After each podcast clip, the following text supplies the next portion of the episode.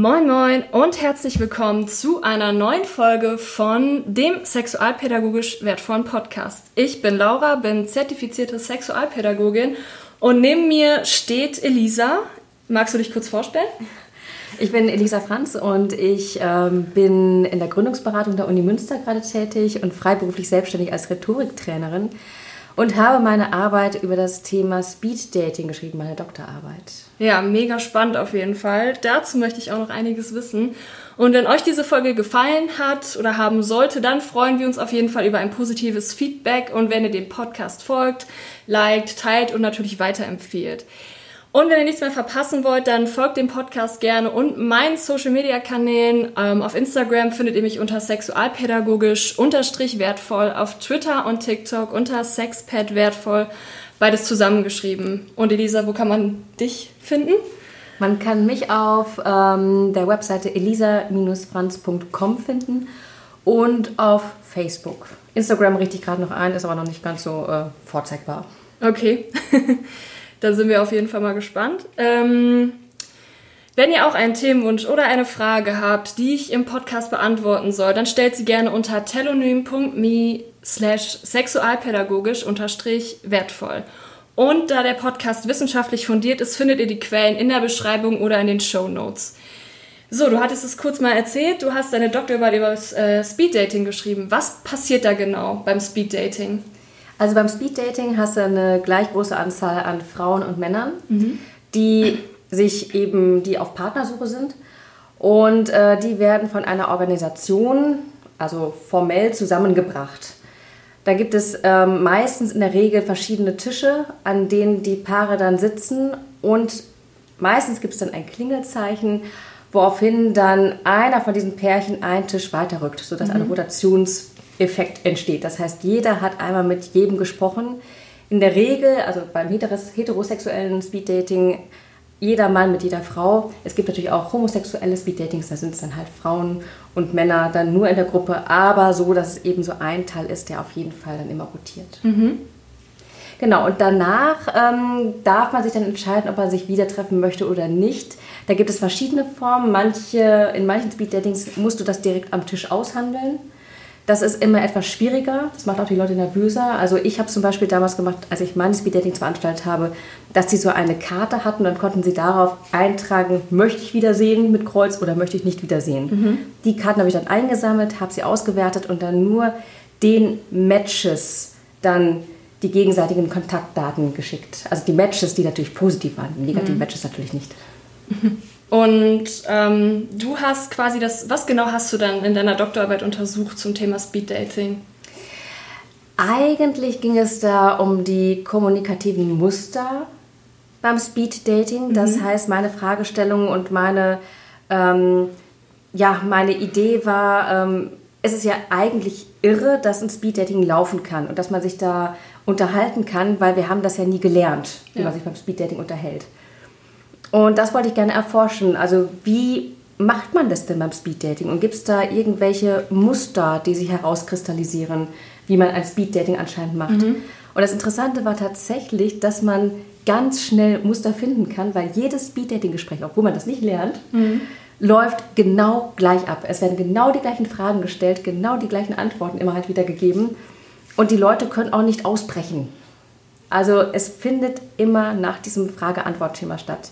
Und bevor sie in die Frage-Antwort-Sache gehen mit Standardfragen, mhm. das heißt, wo kommst du her, was machst du beruflich, was machst du als Hobby, kommt immer die Frage, und warum bist du denn jetzt hier? Mhm. Und die Standardantwort ist natürlich nicht, ich suche einen Partner, witzigerweise, sondern die, Standardantwort ist dann sowas wie, ach ja, äh, ich hatte sonst nichts zu tun oder ich wollte es mal ausprobieren. Also das heißt, niemand hat gesagt, er ist wegen der Partnersuche da. Ah, spannend, okay. Und wie kannst du dir das erklären? Meinst du, es ist, liegt ein bisschen daran, dass es gesellschaftlich nicht so akzeptiert ist, Single zu sein und aktiv auf Partnersuche zu gehen, weil man sich dann vielleicht eingesteht, dass man ja, es nicht auf andere Arten und Weisen hinbekommt? Oder? Exakt, das ist es, genau, genau. Es ist okay, Single zu sein, aber wenn man Single ist und auf der Suche ist und dann beim Speeddating extra teilnehmen muss, das ist dann halt etwas, was irgendwie tabuisiert ist. Okay. Also spannend. weil dann heißt es ja irgendwie, also genauso wie du es gesagt hast, man hat es auf normalem Wege nicht geschafft. Okay. Das ist interessant, weil gerade das Speeddating ist ja die effektivste Form des Beschnupperns, sage ich jetzt mal, beziehungsweise des Kennenlernens. Oder habe ich oder ist das nicht ganz so richtig? Ja und nein. ja und nein. Also ähm, wenn wir jetzt das vergleichen mit, ähm, sage ich mal, normalem Kennenlernen, in Anführungszeichen, zum Beispiel auf einer WG-Party mhm. oder in Clubs, dann ähm, ist der Vorteil beim Speeddating, dass du ganz genau weißt, okay, der, mit dem du dich gerade unterhältst, oder die, mit der du dich gerade unterhältst, die ist auch Single und auch auf Partnersuche. Im Club kannst du halt schon mal ein paar Leute ansprechen und da sagen sie, sehr nett mit dir sich zu unterhalten, aber da hinten steht meine Freundin. Mhm. Ähm, Vorteil gegenüber Online-Dating ist, dass du die Person halt direkt siehst. Du siehst sofort die Körpersprache, die Mimik, was halt total ausschlaggebend ist, wie du eine Person auch attraktiv findest. Ähm, und du kannst die Person auch schon mal riechen. Also das Biochemische, mhm. das kommt eben auch rüber. Ähm, und das ist ja auch sehr entscheidend dafür, dass wir jemanden, also im wahrsten Sinne des Wortes, gut riechen können und auch sexuell attraktiv finden. Nachteil beim Speeddating ist eben, du hast nicht so eine große Auswahl wie beim Online-Dating und du kannst dich nicht so zu Hause zurückziehen und das dann einfach machen. Ähm, du musst dich halt zeigen beim Speeddating, du musst rausgehen. Und ähm, ja, Nachteil ist auch, dass Speeddating eine sehr stressige Angelegenheit mhm. ist. Also spätestens nach dem dritten Speeddating sagen eigentlich beide Personen in der Regel, boah, ist das anstrengend. Du musst dich jedes Mal wieder von neuem auf den anderen einstellen. Du musst jedes Mal von neuem wieder die gleichen Fragen stellen oder du fühlst dich gezwungen, die gleichen Fragen zu stellen und bist halt total nervös und also nach spätestens sieben Speed-Datings, die du dann in Folge gemacht hast, bist du platt. So. Genau. Und manchmal hatte ich auch den Eindruck, dass dieser Stressfaktor eben auch dafür sorgt, dass man dem anderen auch vielleicht weniger eine Chance gibt. Weil man okay. selbst so im Stressmodus ist.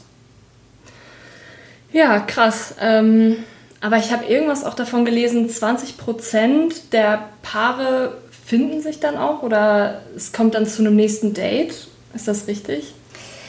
Tatsächlich weiß ich die Zahl gerade nicht mehr auswendig. Also eine relativ hohe Zahl ähm, an Leuten kann man dann schon nach dem ersten Date vermitteln, wobei es eben auch sein kann, dass eine Person, weil sie so attraktiv ist, dann irgendwie sieben Matches hat mhm. und eine Person hat dann gar keine Matches, geht dann leer aus. Ähm, bei meinen Speed-Datings war es meistens so, also wenn ich jetzt zum Beispiel sieben Frauen, sieben Männer hatte, konnte ich schon in der Regel so 20 Matches vermitteln. Mhm. Und da gibt es ganz interessante Studien aus Berlin die haben auch seit 2008, 2009 an dem Thema geforscht. Und äh, die haben das nochmal weiter nachverfolgt. Das heißt, sie haben dann auch nach einem halben Jahr nochmal gefragt, ich, nee, genau, zuerst nach vier Wochen und mhm. dann nach einem halben Jahr, wie es denn so gelaufen ist. Und ähm, von den Matches hat sich dann auch wieder nur ein etwas kleinerer Teil wirklich dann auch getroffen. Und dann noch ein kleinerer Teil war nach vier Wochen so weit, dass sie tatsächlich noch weiter sich daten. Und mhm. nach einem halben Jahr waren es dann, glaube ich, von einer Menge von 100 Matches dann auch nur noch zwei. Weißt du denn auch, ob es dann auch zu längerfristigen Beziehungen geführt hat? Oder? Also dann hörte die Studie halt auf. Ah, okay. Also nach einem halben Jahr. Ich ja. meine zumindest, es war ein halbes Jahr. Lass es ein Jahr gewesen sein. Mhm. Ähm, wir hängen die Studie ja wahrscheinlich dann auch nochmal dran, dann kann sich das jeder nochmal nachlesen. Ja.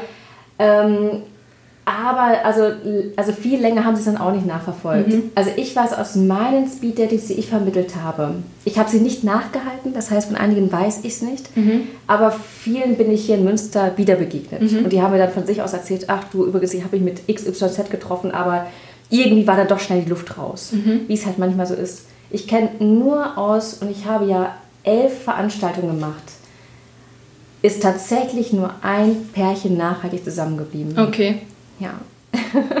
ja, spannend. Und kannst du dir das irgendwie auch erklären oder ist das, liegt es vielleicht daran, dass gerade beim Dating so viele Faktoren eine Rolle spielen, dass ähm, es irgendwie schwierig ist oder ich glaube, es fehlen da vielleicht auch Vergleichsstudien. Mhm. Also was ist zum Beispiel mit den vielen WG-Partys, die man manchmal besuchen muss, um da tatsächlich auch einen Partner zu finden. Ja. Manche haben Glück bei der ersten WG-Party, die sie jemals besuchen, ja. treffen sie plötzlich denjenigen und dann passt es. Und manche haben, also besuchen dann zehn Jahre lang irgendwelche WG-Partys, haben dann immer mal wieder so kleine Beziehungen, mhm. aber das dann halt wirklich klappt, ist auch, glaube ich, da, also ich würde mal schätzen, es liegt da nicht mehr an der Form des Kennenlernens, mhm. wenn man sich ein paar Mal getroffen hat, sondern es liegt halt wirklich daran, wie sehr passt man zusammen. Ja. Und ich würde mal schätzen, dass es da überall ähnlich ist. Also egal wo und wie man sich kennengelernt hat, man muss erstmal so ein paar Wochen schaffen mhm. Und dann schauen, okay, passt es wirklich, passt es von unseren Werten? Dann kommen ja plötzlich nochmal ganz andere Fragen ja. hervor. Passt es irgendwie zusammen, dass wir einen ähnlichen Rhythmus haben und uns wirklich verstehen? Und dann eben nach einem Jahr, okay, also haben wir auch wirklich ähnliche Ziele, weil dann kann es mhm. ja auch mhm. schon auseinandergehen, dass man sagt, okay, also der eine möchte auf jeden Fall keine Kinder, der andere möchte aber unbedingt Kinder und ja, an sowas kann es dann halt schon scheitern. Mhm. Ja. Das heißt, ich würde sagen, es liegt jetzt nicht unbedingt am Speeddating, okay. wenn es so nach einer gewissen Zeit dann auseinandergeht. Ja. Auf jeden Fall ein sehr spannendes Thema. Und du hast ja die Kommunikationsstrategien, also wie kann man sagen, so in etwa auch ähm, analysiert. Und du hast ja hauptsächlich heterosexuelle ähm, Konstellationen dir angeschaut. Und konntest du da, weil wir ja auch alle irgendwie geschlechtlich sozialisiert worden sind. Also im Moment ist es ja auch noch so, dass es hauptsächlich männliche und weibliche Sozialisationen gibt. Gibt es da denn auch typisch männliche und typisch weibliche Flirtstrategien? Eine total spannende Frage, weil ich dachte halt auch, als ich die Arbeit angefangen habe, mich interessiert wirklich, wie flirten Männer und Frauen miteinander und das mhm. weiter zu untersuchen. Und ich war total bestürzt, als ich die Speed-Dating-Gespräche angehört habe, dass sie gar nicht flirten. Und ich dachte, das kann doch wohl nie wahr sein.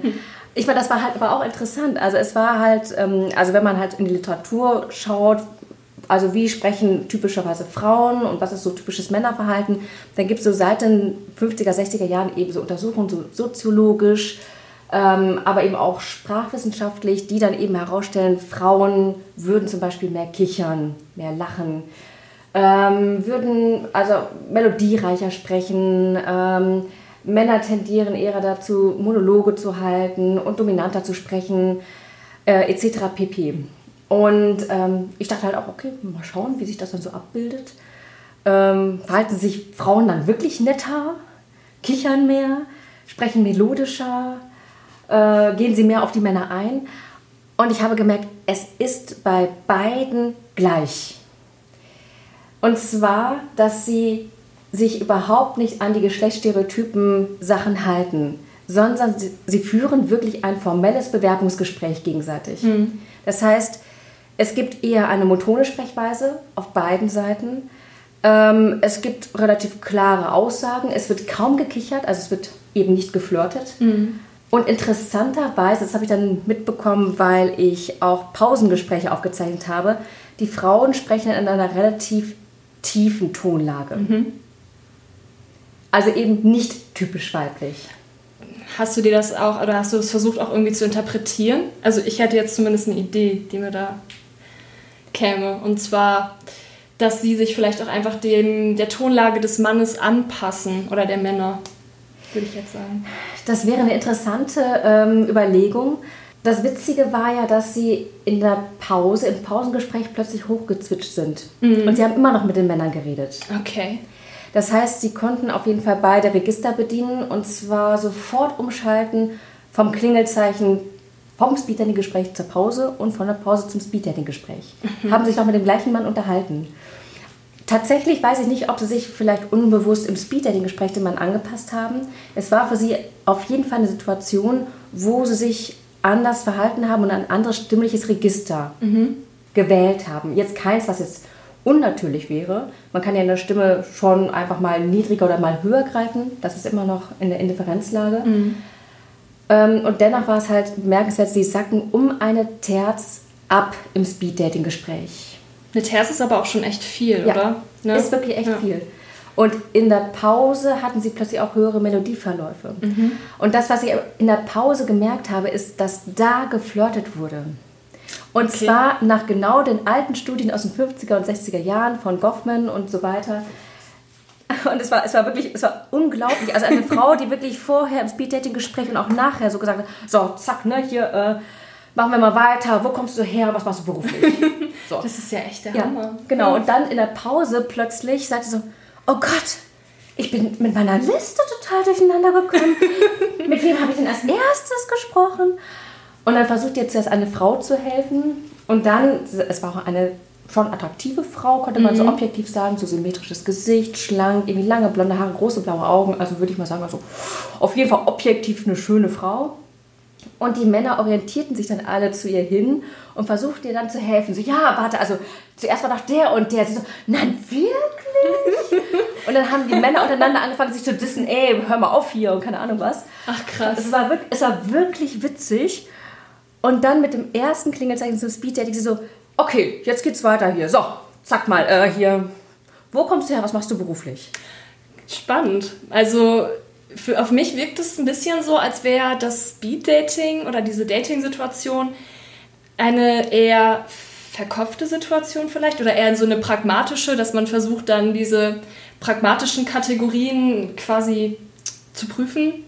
Und also echt spannend. Aber hast du da auch eine Erklärung für, wie das sein kann? Ich würde sagen, genau das ist es, was du gesagt hast. Es ist eine, eine Situation, wo sie das Gefühl haben, das ist jetzt formell. Wir mhm. müssen jetzt was leisten. Wir haben auch nur diese fünf Minuten, ich muss jetzt abchecken. Und dann gibt es eben den Katalog an Standardfragen, den wir zur Verfügung haben, den wir nicht extra gelernt haben, aber das ist so ein Standardkatalog, den kann man wirklich ganz gut auch in der Erstkontaktgesprächsforschung äh, ähm, wiederfinden, dass es tatsächlich immer so diese Standardfragen gibt, um miteinander warm zu werden. Und die müssen dann abgeklappert werden. Die habe ich Ihnen nicht vorgelegt, die haben Sie selbstständig abgeklappert, bis sie dann wieder etwas wärmer wurden miteinander. Mhm. Ja. Und das ganze Speed-Dating ist ja auch tatsächlich sehr institutionell straff aufgezogen. Da bleibt eigentlich auch allein durch die stressige Situation und wir haben mhm. hier nur diese fünf Minuten und diese müssen wir auch nutzen, bleibt kaum Zeit, um sich wirklich frei zu fühlen und dann miteinander irgendwie wirklich auf so eine entspannte Art auf Tuchfühlung mhm. zu gehen. Und hast du auch bei den Männern irgendwelche Unterschiede festgestellt zwischen Speed-Dating-Situation und Pause? Also da habe ich eben in dieser Situation, die ich eben beschrieben habe, mhm. festgestellt, dass die Männer sich dann eben zu der Frau sich orientiert haben, die sie anscheinend am attraktivsten fanden. Mhm. Und dann halt angefangen haben, sich gegenseitig zu überbieten, wer kann ihr denn jetzt am besten helfen. Mhm. Und sich dann auch gegenseitig zu dissen. Mhm. Ähm, also tatsächlich so ein, ich musste immer so ein bisschen schmunzeln, ich habe es dann immer dann Diss nicht so genannt, aber wo dann andere, die das gehört haben, ich habe die Gespräche auch anderen vorgeführt mhm. aus meiner Forschungsgruppe und die meinten, das ist ja wie so ein, wie so ein Hirschverhalten, ne? so Hirschkampf um mhm. das begehrte Weibchen. Also wo dann tatsächlich so diese alten Rollenklischees ja. dann auch greifen, wo ich auch dachte, boah, man möchte sich da eigentlich gar nicht mit vergleichen. Ja. Aber ähm, ja, interessant für mich war eben zu sehen, es gibt nicht die eine Verhaltensweise, wo man sagen kann, die ist jetzt weiblich und da ist sie darauf festgelegt, die mhm. Frau. Oder diese eine Verhaltensweise, die ist männlich, sondern wir können zwischen verschiedenen Registern wählen, mhm. wir können zwischen verschiedenen Haltungen wählen, je nach Situation und uns dann darauf einstellen. Das Interessante ist aber auch, dass diese ganz alten Flirtstrategien echt, also wir sind nicht weiter als die 50er Jahre, wir sind wahrscheinlich auch nicht weiter als vor 200 Jahren, also es, es wird immer noch danach geflirtet. Mhm. Also die Frau positioniert sich ein bisschen hilfsbedürftiger und der Mann versucht sich etwas männlicher zu positionieren. Und das merkte man eben auch an der Körpersprache. Also Männer bauten sich dann mehr auf, machten sich eher größer und Frauen setzten sich meistens hin, dass so Brüste und Taille gut rauskamen. Mhm. Genau, Haare eventuell mit Haaren spielen, viel lächeln, den Kopf so ein bisschen zur Seite legen. Ähm, also diese, diese typischen Flirt-Signale, sagen mhm. mal, auszutauschen. Es erinnert mich gerade tatsächlich an, es ist keine Studie, aber kennst du zufällig den Science Slam? Ja. Ja. Hast, kennst du zufällig auch die, ähm, die Geschichte von Leonard und Penny, die erzählt wurde? Nee. Da ging es halt auch so ein bisschen darum, dass quasi ähm, analysiert wurde, wie, also es, aus äh, Leonard und Penny sind zwei Figuren aus The Big Bang Theory und äh, man sagt halt irgendwie, dass Leonard quasi der Nerd ist und er verliebt sich in Penny, die halt als ähm, Schauspielerin in deren Nachbarschaft gezogen ist. So ganz grob jetzt die Handlung äh, mal kurz umrissen. Und er bietet ihr halt immer seine Hilfe an. Und die Frau, die das quasi analysiert hat oder das vorgestellt hat, hat gesagt, es wäre der komplett falsche Weg, weil man nämlich, um an jemanden ranzukommen oder um sich für jemanden interessant zu machen, man Hilfe aufsuchen sollte, dass man jemanden um Hilfe bitten sollte, damit der sich irgendwie vielleicht, ähm, damit der das Gefühl bekommt, okay, ich bin irgendwie selbstwirksam, ich kann irgendwie was leisten, so in dem Sinne und die Person hat Vertrauen in meine Kompetenz und dass das ähm, eher dazu helfen würde und natürlich auch das Prinzip der Nähe. Also dass man sich, dass man häufig Nähe erzeugt zu dieser Person. Ah, interessant. Und, ähm, und am Anfang war es so, also er hat Hilfe angeboten. Er hat Hilfe immer angeboten und okay. nicht gesucht. Ja. Ah ja, okay. Ja, klar. Also jemanden um Unterstützung zu bitten, da fühlt sich die Person eventuell geschmeichelt. Mhm. Es wirkt eben auch nicht dominant. Ja. So, ne, ich biete dir jetzt Hilfe an. Mhm. Ich, was ja auch dann impliziert, ich stelle dich jetzt in die Rolle als diejenige, die anscheinend Hilfe braucht. Mhm. In der Rolle möchte man sich halt nicht unbedingt fühlen. Deswegen, das mit der Selbstwirksamkeit, was du eben gesagt hast, finde ich absolut plausibel. Mhm. Absolut plausibel. Ja. Cool. Ja. Das ist mir einfach nochmal so eingefallen, weil das ja doch sehr parallel auch zu dieser Situation ist, die du gerade beschrieben hast. Mhm. Ja. Und dann hast du ja auch jetzt kurz erzählt, wie sich Geschlechterrollen oder klassische Geschlechterrollen im Flirten widerspiegeln. Ne? Oder gibt es da noch irgendwas, was du erzählen möchtest? Ähm, also man könnte vielleicht noch hinzufügen, dass es natürlich auch sprachlich interessant ist. Also da wird dann halt meistens mit Metaphern gespielt. Also es wird immer versucht, so eine gewisse Doppeldeutigkeit zu erzeugen, die man dann entweder eben mit der Körpersprache auflöst oder eben dann bei diesen Wortspielereien bleibt, um sich dann aufeinander halt so einzuschwingen, so ganz spielerisch sich näher zu kommen mhm. und das schon mal so spielerisch auszutesten. Okay, wo sind denn da jetzt die Grenzen? Wie weit kann ich gehen? Genau, es gibt natürlich auch diese Flirt-Ratgeber, mhm. die ich manchmal mehr oder weniger gut finde, eigentlich eher weniger gut finde. Mhm. Ähm, wie man eben andere ansprechen soll und wie man sich dann verhalten soll. Mhm. Und wo ich dann das Gefühl habe oder auch den Eindruck habe, also auch als, ich arbeite ja auch als äh, Trainerin für Körpersprache und Rhetorik. Und da merke ich immer, wenn ich einer Person sage, wie sie sich zu verhalten hat, dann ist sie nicht mehr authentisch. Und gerade wenn Personen jetzt versuchen, durch bestimmte Flirt-Taktiken sich noch attraktiver zu machen und da den anderen zu manipulieren, würde ich sagen, das geht nicht gut, weil der andere merkt es doch, dass es irgendwie Strategien sind und sich nicht ganz authentisch anfühlt. Und man verstellt sich ja und eigentlich ist es ja nicht gut. Also zumindest, wenn man jetzt eine lange, längerfristige Beziehung haben möchte, mhm. dann sollte man eigentlich von Anfang an am besten so sein, wie man ist. Genau. Das stimmt, weil irgendwann äh, kommt es ja sowieso raus, sage ich jetzt mal. Ne? genau. ja. Ich habe mir natürlich vorab ein paar Fragen überlegt, bin ich unvorbereitet ins Gespräch reingegangen. Ich habe, du hast ja nochmal über Smalltalk und Deep Talk, oder wir, wir haben da kurzes angerissen und ich ähm, habe mir noch die Frage notiert, ob es eine Schwelle zwischen Smalltalk und Deep Talk gibt, weil ich persönlich bin eher so der Mensch, der ich kann einfach kein Smalltalk. Das, also ich bin eher jemand, der direkt in die Tiefe geht, was auch viele Leute schnell überfordert und wo viele Leute vielleicht auch nichts mit anfangen können. Aber gibt es denn vielleicht so eine generelle Schwelle, wo man sagt, okay, ab dem Punkt kannst du tatsächlich auch in intimere Themen oder in tiefergehende Themen einsteigen? Eine total spannende Frage. Und ich würde auch sagen, dass es halt kulturell auch unterschiedlich und auch individuell unterschiedlich, mhm. eben was, äh, ab wann man mit dem anderen einsteigen kann. Also es ist natürlich möglich jetzt in Bezug auf Flirt, ich meine, Flirt ist jetzt nicht Deep Talk, aber es ist in Bezug auf Flirt möglich natürlich, dass man sofort jemanden flirtig anspricht, im Club zum Beispiel, und das funktioniert. Da brauchst du nicht zuerst die ganzen Standardfragen.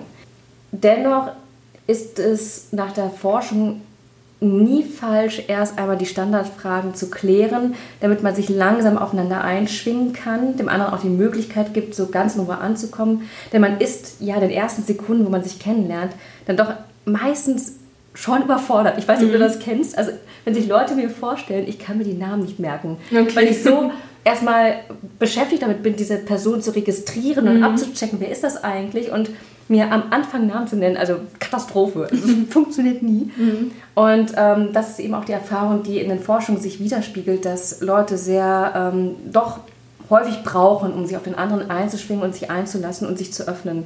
Und insofern sind diese typischen Smalltalk-Fragen, die ja meistens ja, als nicht so tolle Gesprächsfragen ähm, klassifiziert werden, sind sie gar nicht so schlecht, weil mhm.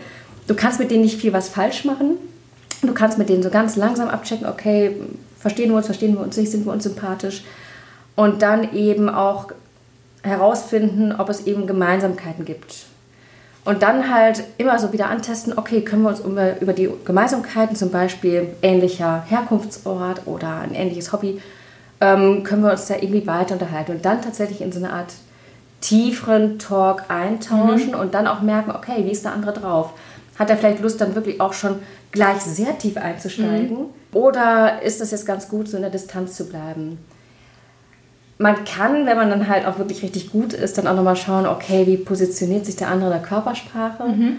Also wendet er sich jetzt mir immer mehr zu? Kommt er vielleicht auch so ein bisschen nach vorne? also in Richtung zu mir oder merke ich so eine leichte Tendenz, dass er so ein bisschen immer sich zurückzieht, sich abwendet, dass der Blick irgendwie wegschweift, wo man dann eben auch sagen kann, okay, ich glaube, der möchte jetzt gerade nicht tiefer einsteigen. Mhm. Das ist jetzt gerade nicht so möglich. Also auch wichtig, auf die Körpersprache zu achten und Gemeinsamkeiten finden. Genau, genau.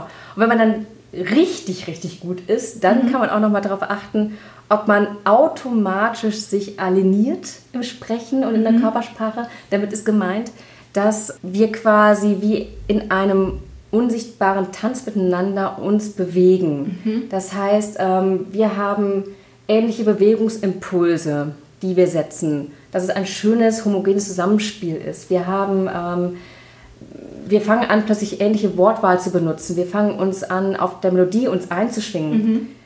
Und ähm, das geschieht dann meistens unbewusst, aber wenn man möchte, man kann ja manchmal darauf achten. Also ich finde es auch immer ganz interessant, zum Beispiel, wenn man so Teamsitzungen hat, mhm. dann auch zu merken, okay, wer kann denn am besten mit wem? In der Regel können viele oder orientieren sich viele am Chef. Das heißt, wenn der Chef sich irgendwie bewegt, bewegen sich auch andere automatisch unbewusst mit. Mhm. Und genau das Gleiche kann man eben auch mal bei sich beobachten. Wie ist es denn mit meinem Gesprächspartner und meiner Gesprächspartnerin? machen wir das auch. Mhm. Und das ist meistens ein Zeichen dafür, dass es gut harmoniert. Wenn man möchte, kann man das natürlich auch bewusst einsetzen, aber mhm. wie gesagt, da bin ich kein Fan von. Das ist immer so ein bisschen manipulativ. Genau, und auf Manipulation stehe ich nicht so. ich habe jetzt nochmal eine Frage. Und zwar hattest du gerade gesagt, du findest die Flirtratgeber, die man so bekommt oder die, die es so gibt, da bist du kein Fan von. Magst du sagen, warum? weil sie eben so standardisiert etwas vorgeben und dazu verleiten, dass man denkt, okay, ähm, ich muss mich jetzt einfach nur an Punkt X, Y, Z orientieren mhm. und mich so verhalten.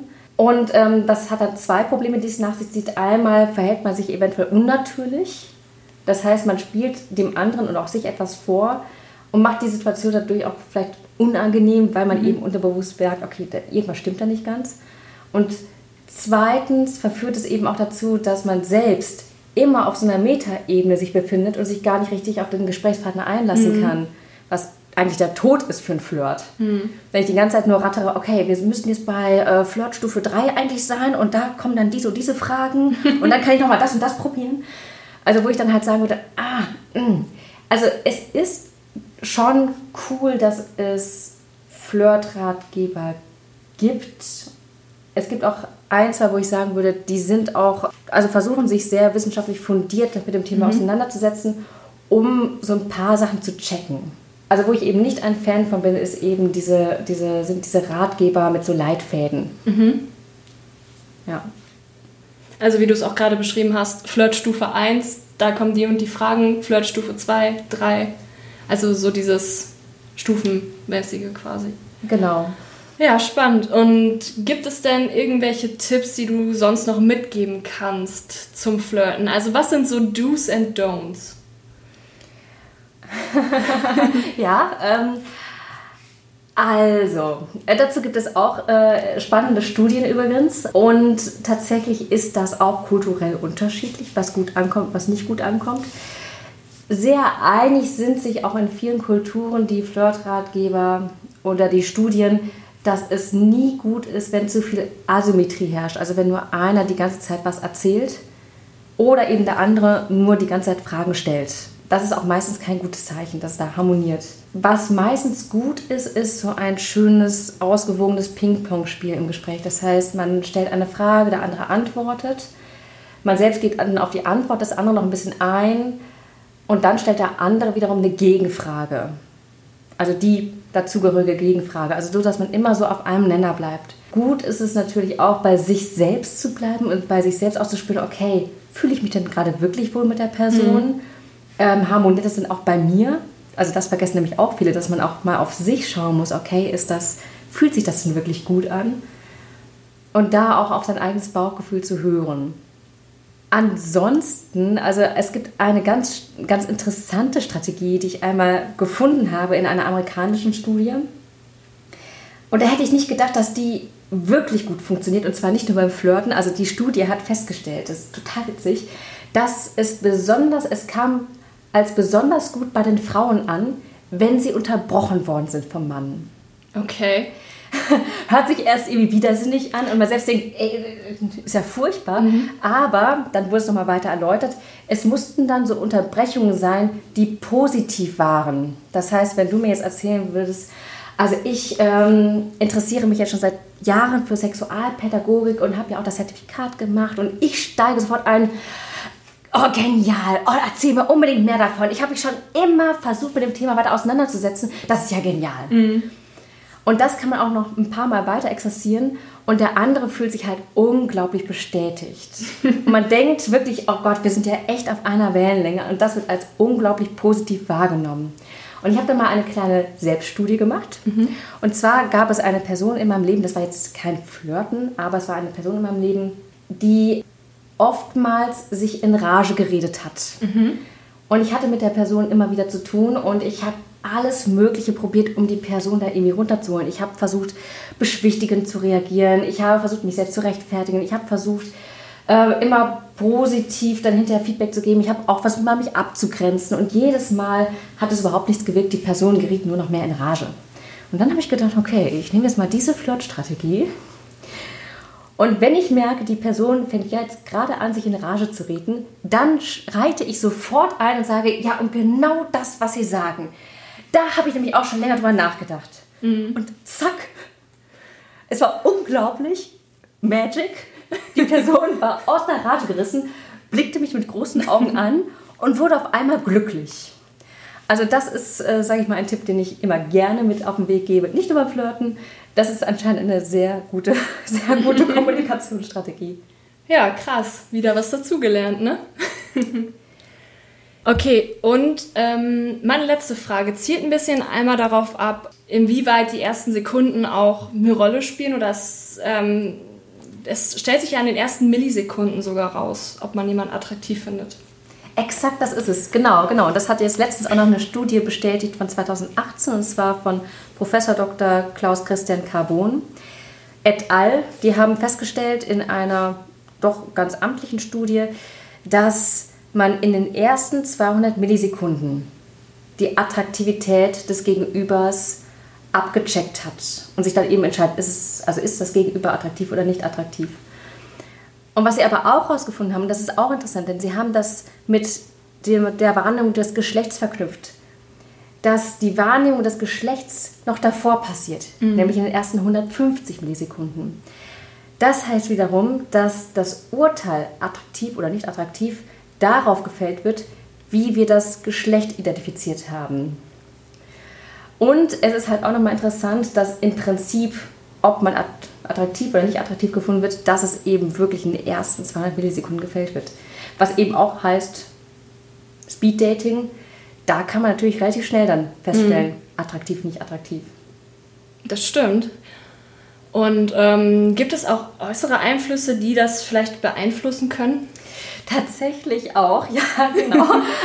ja, genau, gute Frage. Genau, da gibt es auch ganz spannende psychologische Studien, die eben auch bestätigen, es gibt so etwas wie Halo-Effekt, also so mhm. Überblendungseffekte, ähm, die auf uns einwirken. Ähm, es gibt auch so etwas, das ist eine sehr interessante Studie, die auch mhm. immer wieder angeführt wird, ähm, kennt auch eigentlich fast jeder, wo eine, eine Anzahl an Männern über eine wackelige Brücke gehen müssen.